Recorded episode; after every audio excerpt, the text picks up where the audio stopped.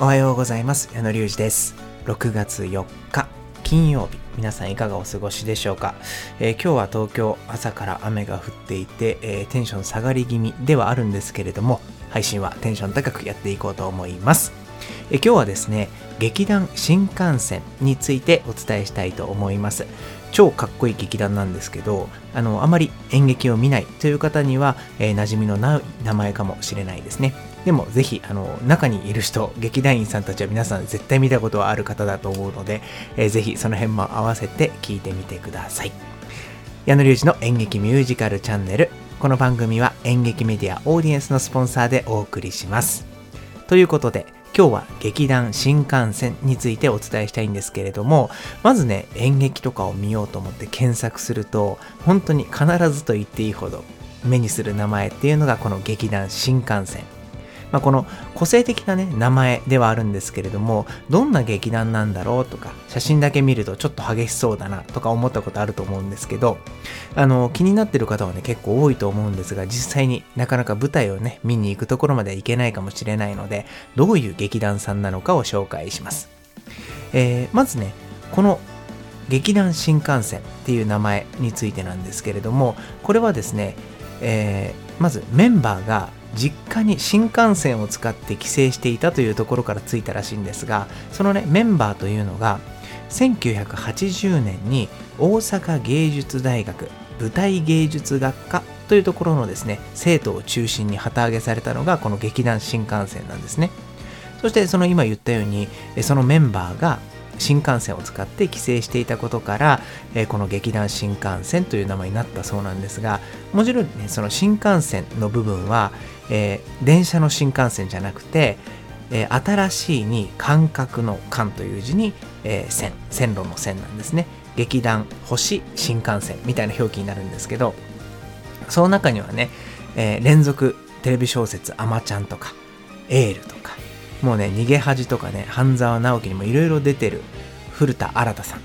ね、皆さんご存知だと思うんですけど古田さんも、え、劇団新幹線所属の俳優さんなんですよね。なので、えー、劇団新幹線の公演にはほぼ出ていらっしゃるのじゃないでしょうか。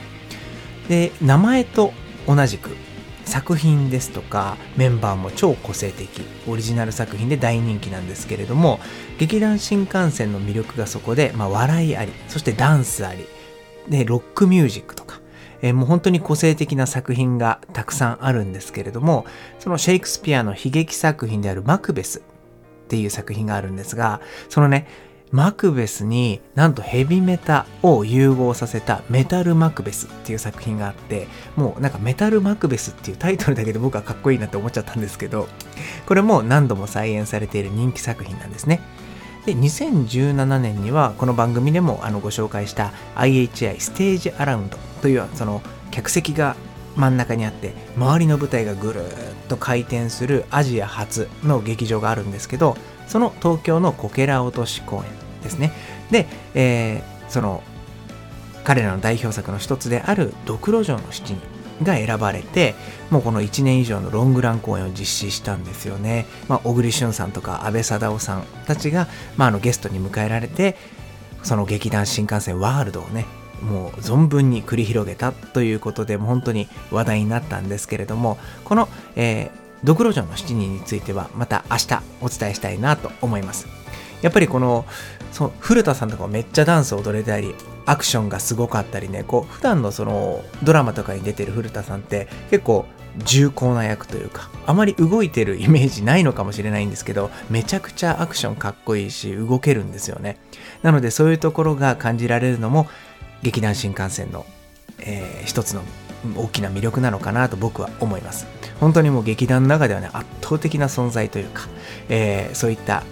劇団新幹線ぜひね調べた時に出たらどういう作品があるのかとかもしよければ今後ね作品があった時に見に行く選択肢の一つにしてみてはいかがでしょうか。ということで今日は、えー、超有名劇団というか実力派劇団といいますか劇団新幹線についてお伝えいたしました、えー、この番組ではですね皆さんからのおすすめの劇団とか俳優さんそして、えー、こんな素敵な作品があるよというものをご連絡お待ちしておりますので、ぜひお便りやレター、僕の Twitter の DM などから教えてください。ということで、また次回の配信でお会いしましょう。矢野隆二でした。ではまた。